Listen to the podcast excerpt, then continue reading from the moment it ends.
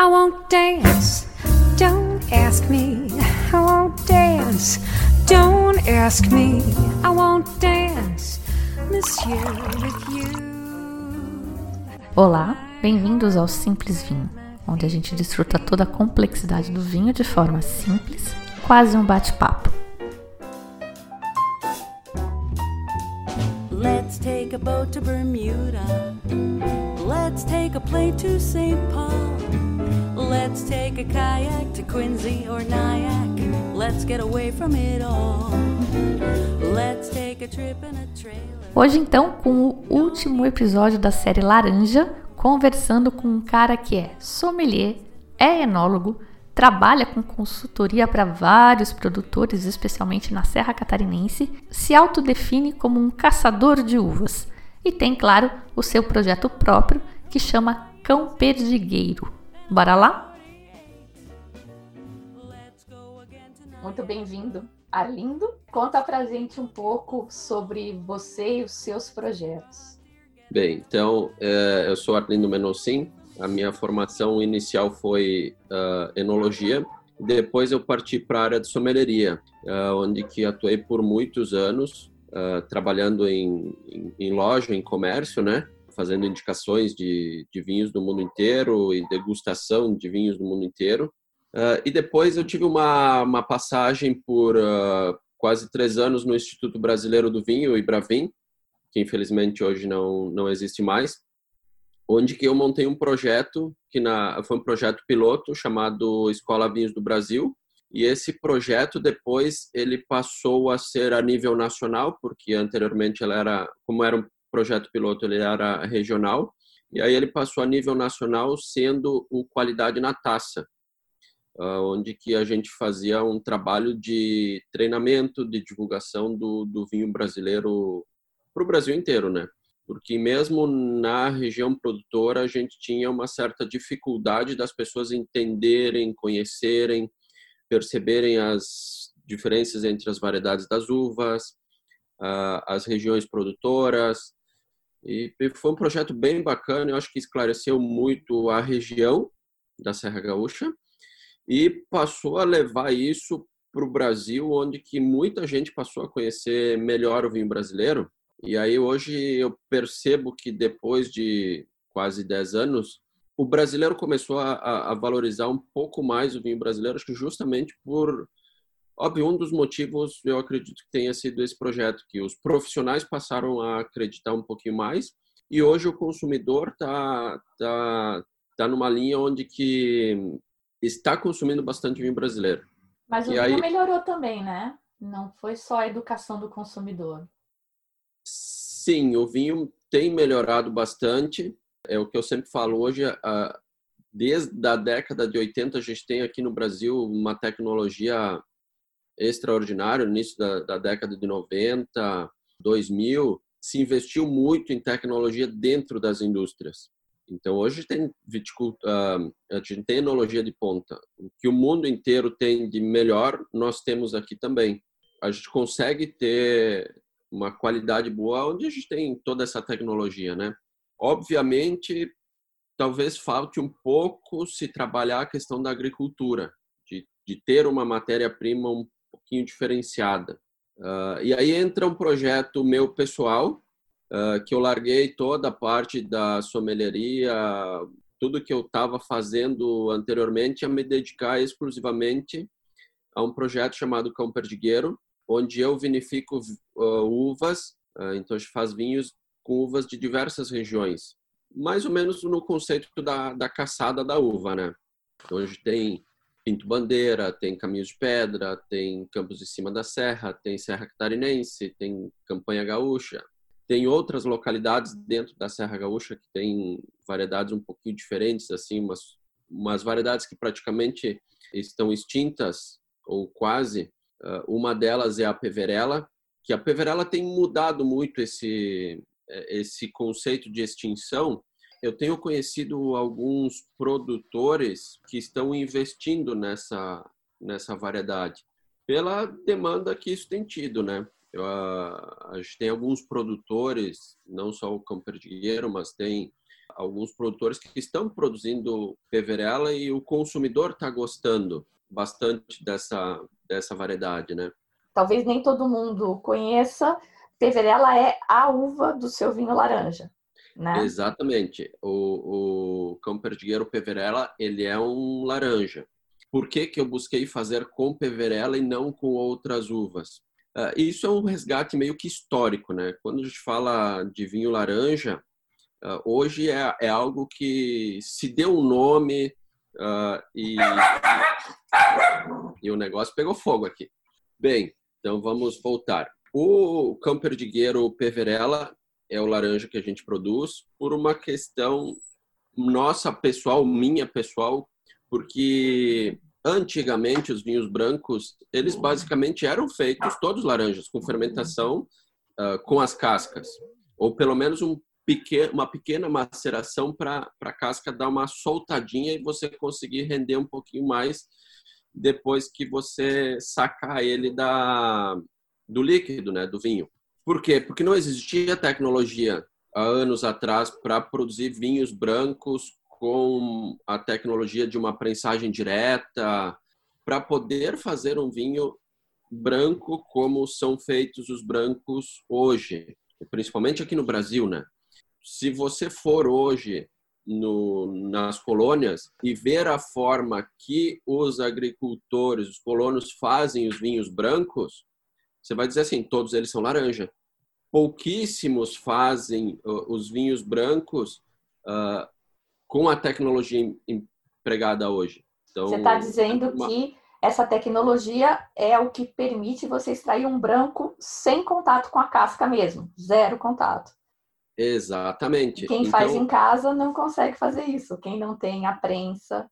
Ah, às vezes ele até tem a prensa, mas o porquê não fazer uh, da forma que é feito? Porque você tem um rendimento muito menor se você tentar fazer uma, uma prensagem com uma prensa normal, digamos assim. Isso seria o ideal, ter uma prensa pneumática, aí você vai entrar com, com produtos para limpar o mosto, você vai ter que ter temperatura uh, controlada para fazer com que você tenha uma, uma deburbagem melhor antes do início da fermentação.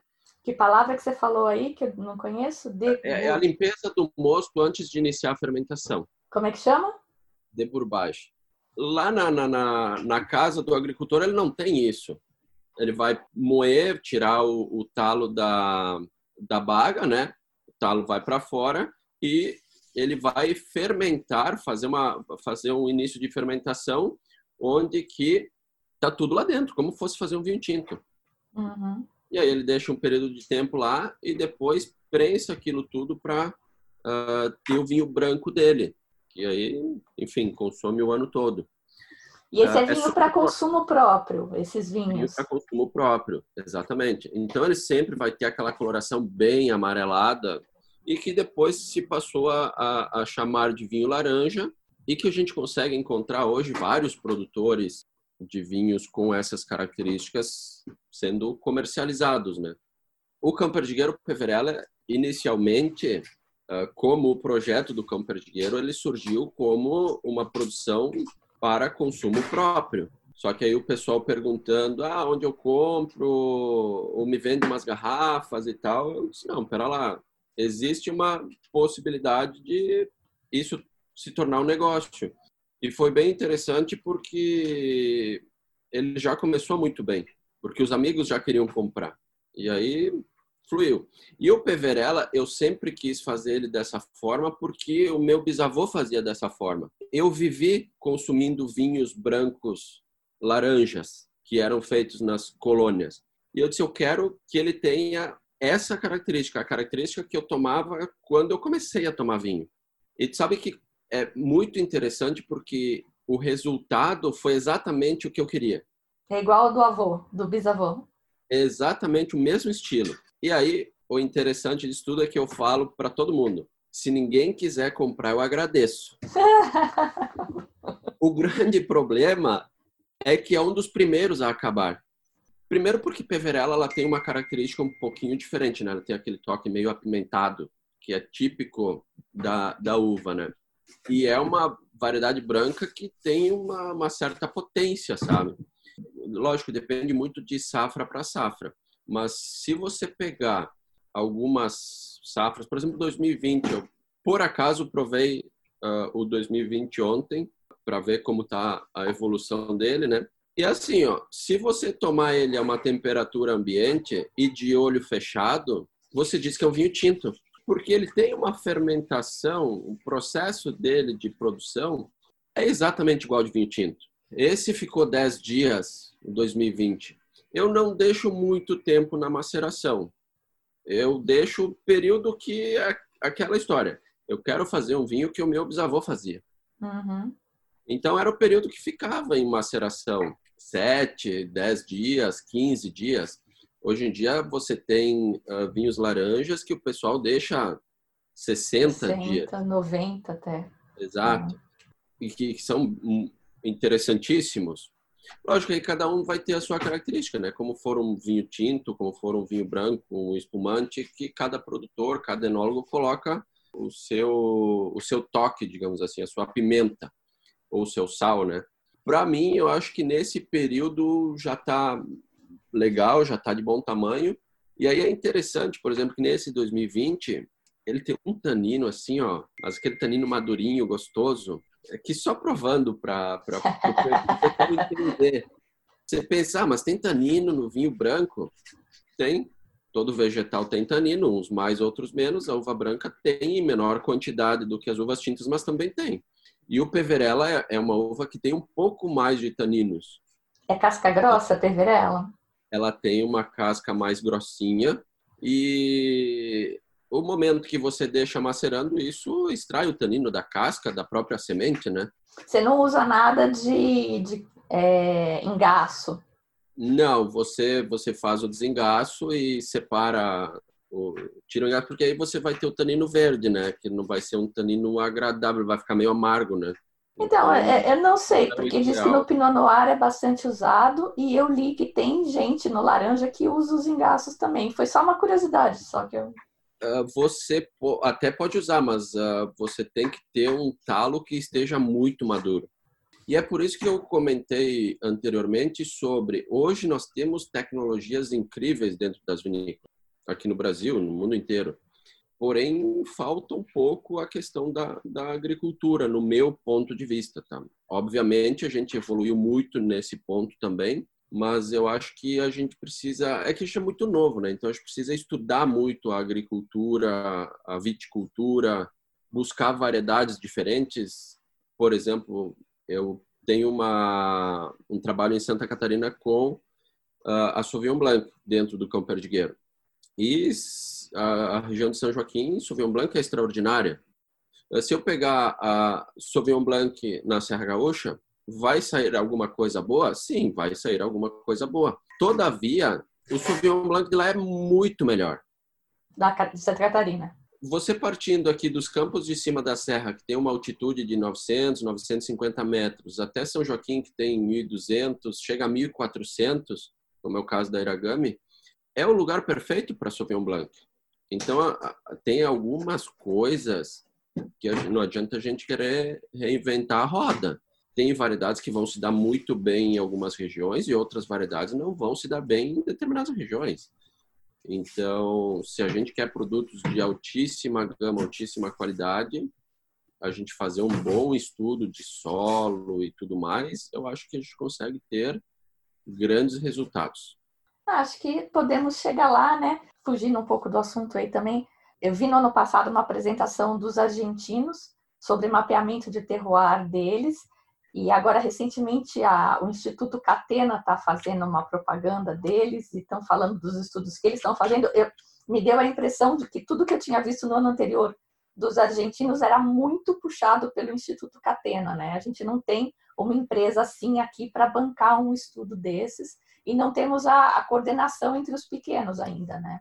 É, é, então, nós teríamos a Embrapa que poderia fazer um trabalho muito interessante em relação a isso e a Embrapa tem feito trabalhos extraordinários. E um desses trabalhos que eu acho extraordinário que a Embrapa faz em relação a isso é a seleção de leveduras de vinhedos e de regiões específicas para se conseguir comprar essas leveduras no mercado, com leveduras locais. Aí a gente poderia ter vinhos com digamos, leveduras indígenas locais, uhum. uh, com a característica do local, né? Nós temos algumas, algumas vinícolas, algumas propriedades que têm feito um trabalho legal. E aí a gente nota, por exemplo, na questão de, de São Joaquim, que alguns produtores, por espontaneidade, plantaram outras variedades que não são comerciais no Brasil, por exemplo, o Montepulciano, uh, um Sangiovese, um Rebo, e que, olha, o, o resultado que o Montepulciano tem dado uh, na região de, de São Joaquim, na Serra Catarinense ali, é extraordinário. Em contrapartida, nós temos Montepulcianos na Serra Gaúcha que não são tudo aquilo. E aí aqui na Serra Gaúcha nós temos Merlots e Cabernet Francs excepcionais que lá em Santa Catarina não não rola. Eu acho que esse estudo de viticultura deveria ser um pouco ampliado. Óbvio que a gente entra numa outra questão que seria uma questão comercial, digamos assim, aceitação do daquilo para o mercado brasileiro. Que isso é, é muito nítido na história da da enologia, da viticultura no Brasil, a história do vinho no Brasil, que até a década de 80 só se tomava vinho branco praticamente no Brasil. Era Peverella, era Trebbiano, uh, nem Chardonnay não existia muito na época. Eu não tinha essa informação. Que que é, por que, que é? Falta de tecnologia para combater a chuva e plantar, conseguir uma uva tinta boa? Não, é o que o mercado consumia. Era o que o brasileiro consumia. O brasileiro não consumia vinho tinto. Muito pouco era uma questão de hábito. Ainda hoje, se você for na Serra Gaúcha, em algumas cidades, a população toma muito mais vinho branco do que a média. Tipo, você, de cada 10 garrafas vendidas, 8 é de vinho branco. Olha, nunca tinha visto essa informação, que interessante. Porque uh, aqui em São Paulo é tinto, né? É, é, teve essa mudança na década de 80, onde que entrou o paradoxo francês, que aí o vinho tinto faz bem à saúde. E aí teve essa migração. Por isso que Peverella, por exemplo, é uma uva que caiu em desuso. Trebbiano perdeu muita produtividade uhum. justamente nesse período. E o Peverella foi uma que sofreu muito. A nossa ideia do Campo Perdigueiro é resgatar essa variedade uh, junto com outros produtores. Nós temos ali o, o Era dos Ventos, que é extraordinário, Peverella maravilhoso. Uh, tem o, o Salvati, que tem que desde sempre usou essa bandeira, ele nunca perdeu essa bandeira de usar o Peverella, né? Salvati, ah, quem é? Não conheço. O Salvati é um produtor bem pequenininho ali no Caminhos de Pedra. Ele trabalha muito bem com Peverella, ele trabalha com Barbeira também, que é uma uva que das italianas que não foi muito usada na, nesse novo período porque uh, o consumidor queria Cabernet Sauvignon. Uhum. O mundo, né? Não é nem localizado de, de Brasil, né? Foi uma francilização é, do mundo. É, exatamente. Então, se passou a, a, plantar muito Cabernet Sauvignon, depois entrou um pouquinho de Merlot, uh, e aí tentou se introduzir algumas outras variedades que não tiveram muito sucesso. E agora a gente começa a perceber que se consegue entrar com outras variedades. Toriga Nacional, por exemplo, foi um experimento pessoal do Dalpisol, que tem aquele vinhedo, o vinhedo do mundo lá que eles que eles têm com, não me recordo quantas variedades que tem dentro daquele vinhedo. Eles viram que ali eles conseguiam ter um, um Toriga Nacional com uma produção boa e ele passou a, a, a expandir o vinhedo dele por causa disso. E, e, essa é uma historinha bem legal que agora me, me recordei em relação ao Peverella. O meu fornecedor de Peverella, ele tinha uma área de terras que ele não sabia o que fazer. E ele queria plantar alguma variedade de uvas, mas não, não, não tinha ideia do que, do que plantar. porque ele teve algumas decepções em relação a algumas vinícolas que compravam vinho dele. E ele, num determinado dia, saiu para comer uns cachinhos de uva no, no, no, outro vinhedo que ele tinha. E ele tinha dois vinhedos, duas, duas videiras de peverela. E ele parou debaixo do pé de peverela e começou a comer peverela, que é uma uva muito boa de se comer, além de fazer grandes vinhos, claro. E ele disse: Nossa, olha aqui, ó, que, que uva muito interessante, é muito boa de comer, é a peverela que eu vou plantar. Uh, e aí ele começou a, a, reconstruir ou a construir esse, esse vinhedo de peverela através daqueles dois pés de peverela que ele tinha plantado. E aí hoje ele tem lá quase um hectare de peverela que veio dessas duas plantas de peverela, porque aí ele foi uh, reproduzindo, né? enxertando, né? né? E de onde, aonde que é esse vinhedo? De onde vem as suas uvas? Ele é de Coronel Pilar. É uma cidade mais genérico. é uma é uma cidadezinha muito pequena na Serra Gaúcha que fica bem escondidinha. Eu descobri por acaso esse produtor. A Peverella originalmente é de que região da Itália? A Peverella, ela é do Trento. Que é ali perto do Veneza Júlia, onde eles estão fazendo a, a, os vinhos laranja de ribola, né? Isso, exatamente. Porém, na Itália, não, não se tinha nada de, de produtores produzindo essa uva. Todavia, eu há muito tempo pesquiso coisas sobre a Peverella e é muito difícil de encontrar sinais dela. E existe uma produção de peverela nos Estados Unidos, na Califórnia, uma produção na Itália, na região do Trento, e no Brasil, obviamente. Nossa, que pouco. E há pouco tempo eu encontrei um produtor que faz um espumante com peverela. Ah, o Zanini faz um espumante, não faz? Ele tem, sim, que... Sim, eu, eu mesmo vinifiquei um, um espumante com peverela. O Salvati fez um espumante de peverela já. Eu acho que o Salvati foi o primeiro a produzir espumante de peverela. Muito bom.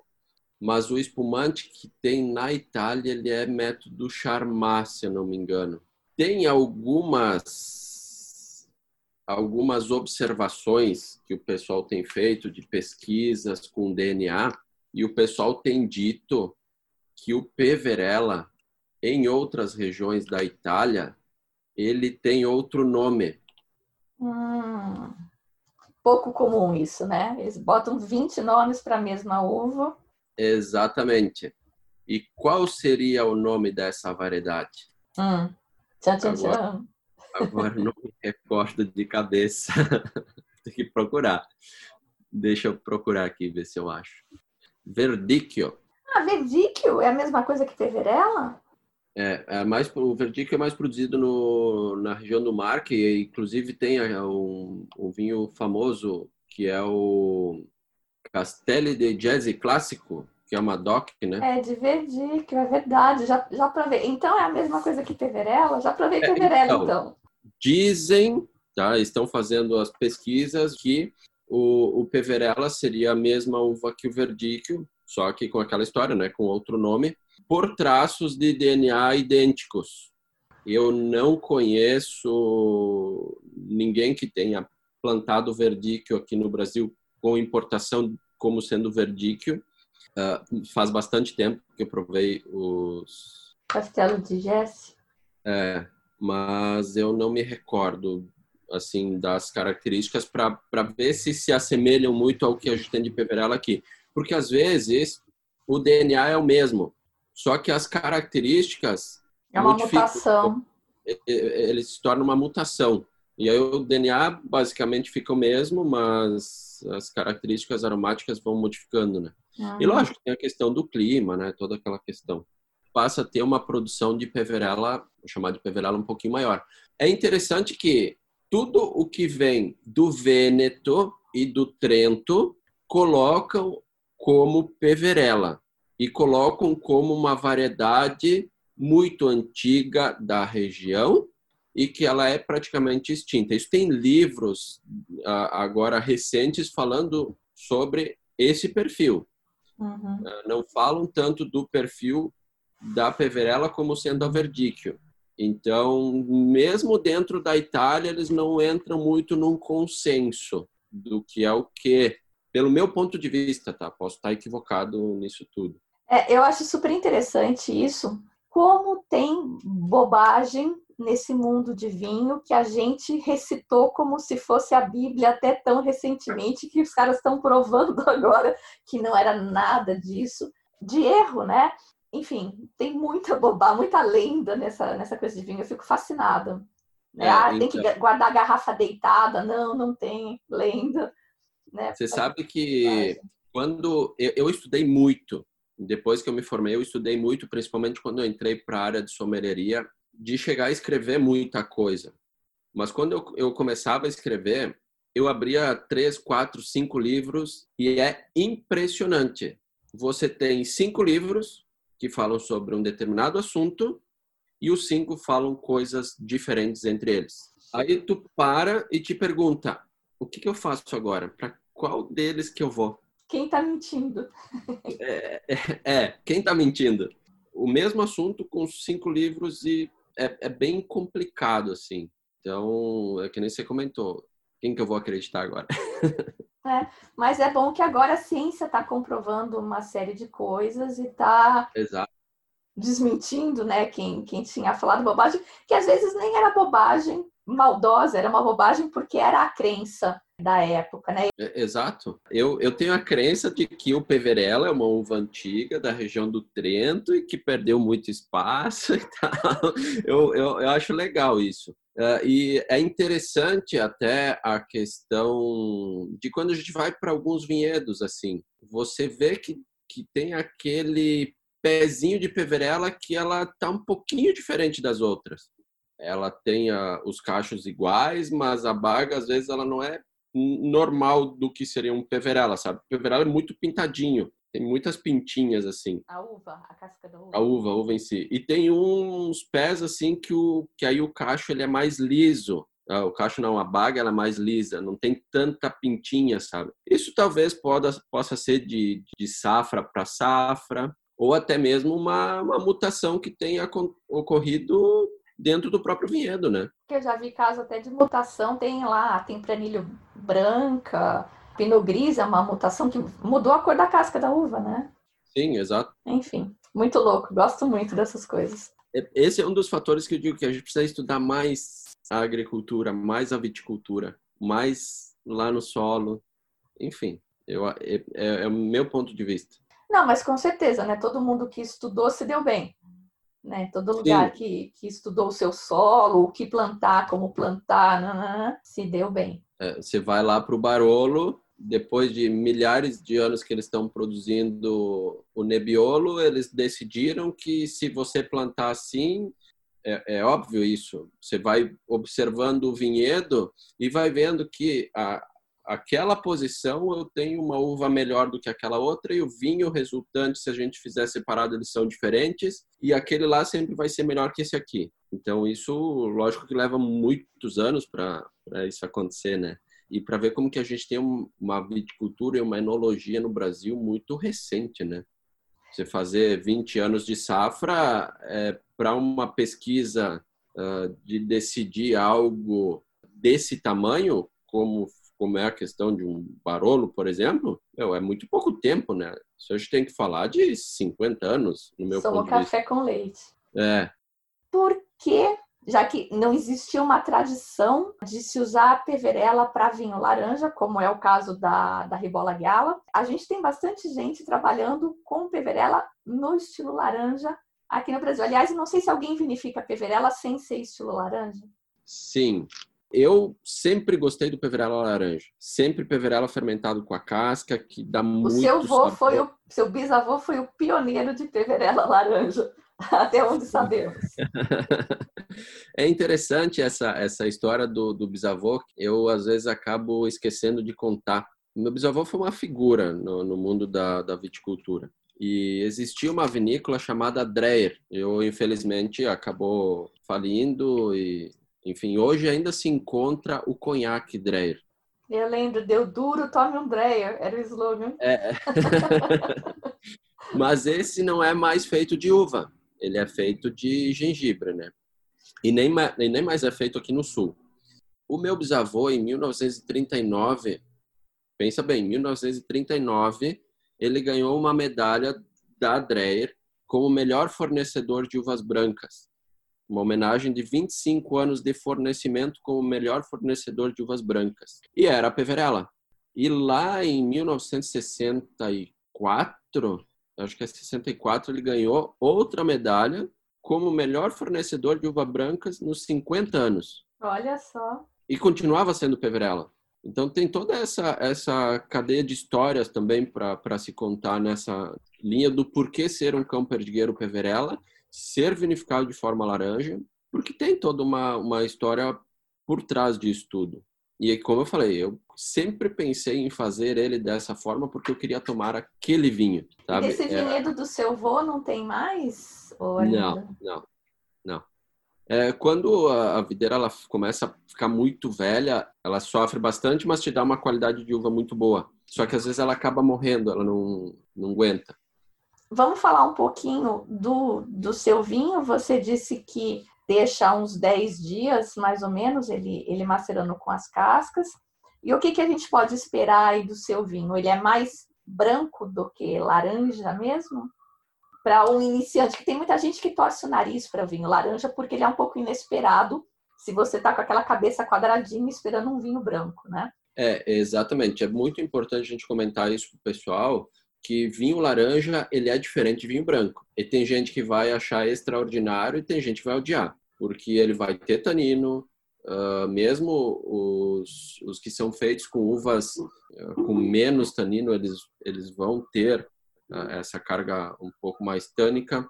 É, ele vai ter uma característica aromática mais complexa, mais madura, não tão fresca um exemplo que a, que a gente tem é o ali de São Joaquim, ele é feito com Sauvignon Blanc.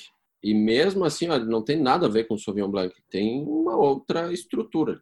Tipo, se de tu pensar é em tomar o Világio Bassett. É, o Bassett tem um, um laranja feito de Sauvignon Blanc, e é bem interessante. Mas é aquela história, se você esperar um Sauvignon Blanc, levinho, fresco, maracujá, não vai ter.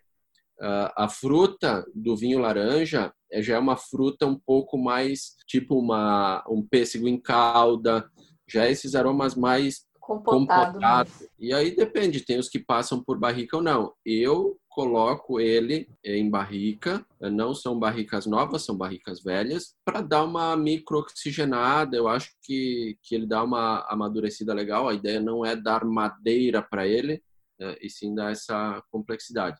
A safra de 2019, eu fiz algo um pouco diferente com o, o Camperdigueiro Peverella. Eu coloquei ele dentro de uma barrica de conhaque. Primeira vez que eu vejo isso num vinho branco, hein? Como é que ficou? Ah, branco, laranja. Muito interessante, muito interessante. E aí ele ficou lá dentro três meses com as borras finas também. E quando eu tirei e engarrafei, eu engarrafei ele com as borras finas também. Então é um vinho que tem uma complexidade bem legal. Quando você diz que ele está com as borras finas, ele está surli ainda? Ainda.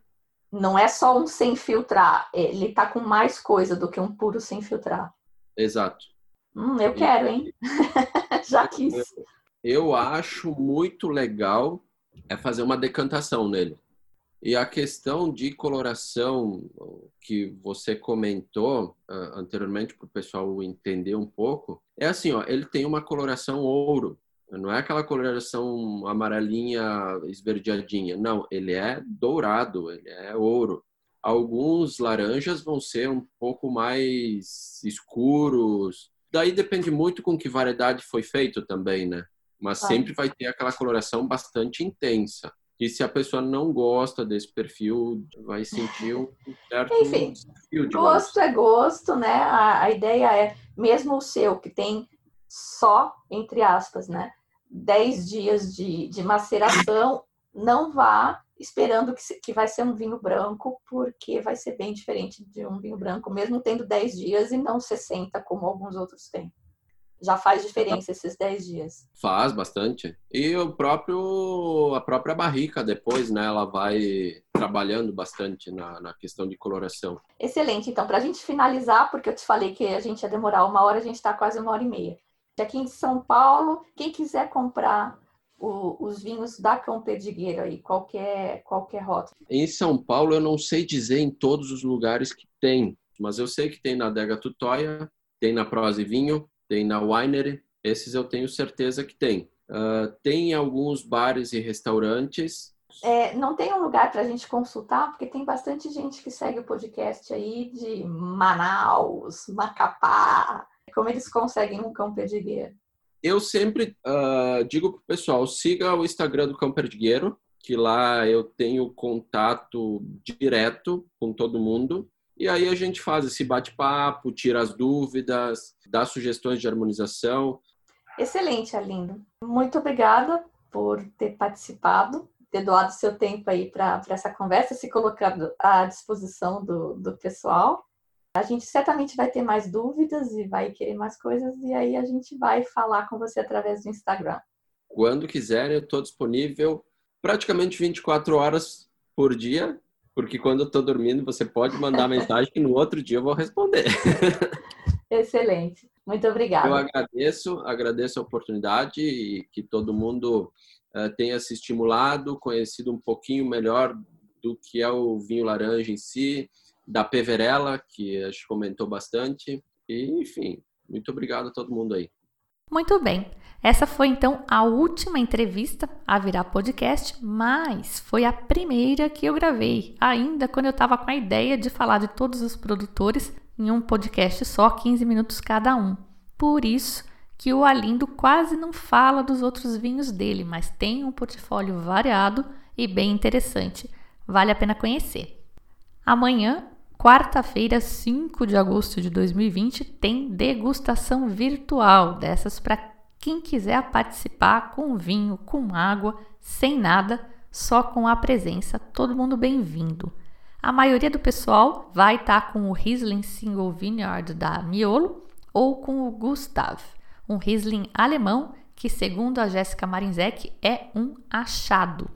Tava lá na Ivino por menos de 50 reais. Vamos conferir e se for achado mesmo a gente compartilha.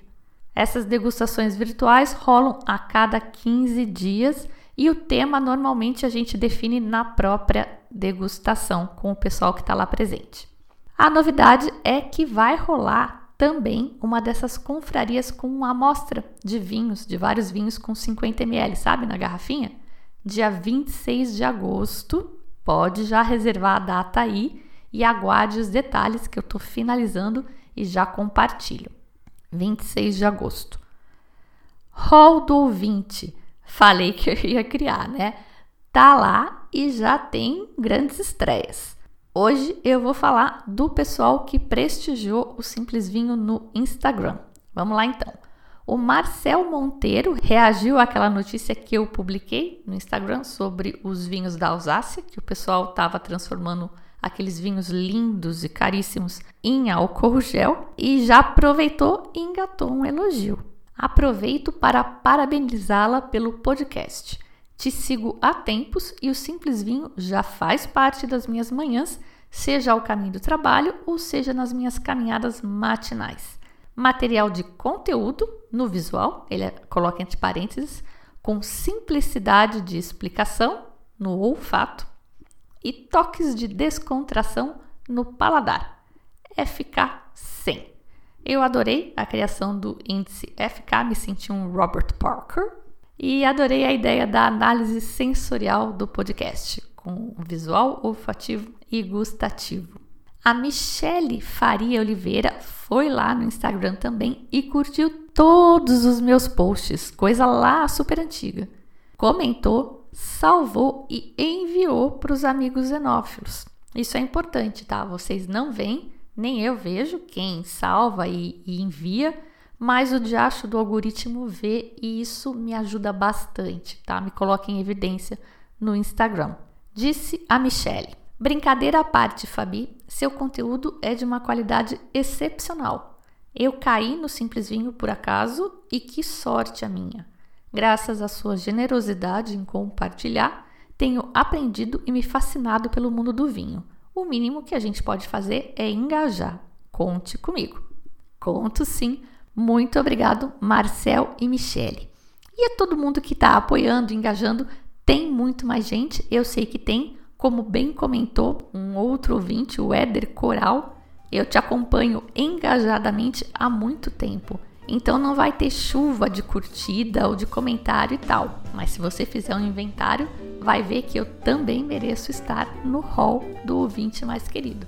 E merece mesmo, é verdade. O Éder está acompanhando aí com muito carinho há bastante tempo e nas degustações virtuais ele quase está roubando o lugar do gato estagiário, de tanto que ele me ajuda ali coordenando, gente nova para entrar na sala, quem levanta a mão para perguntar.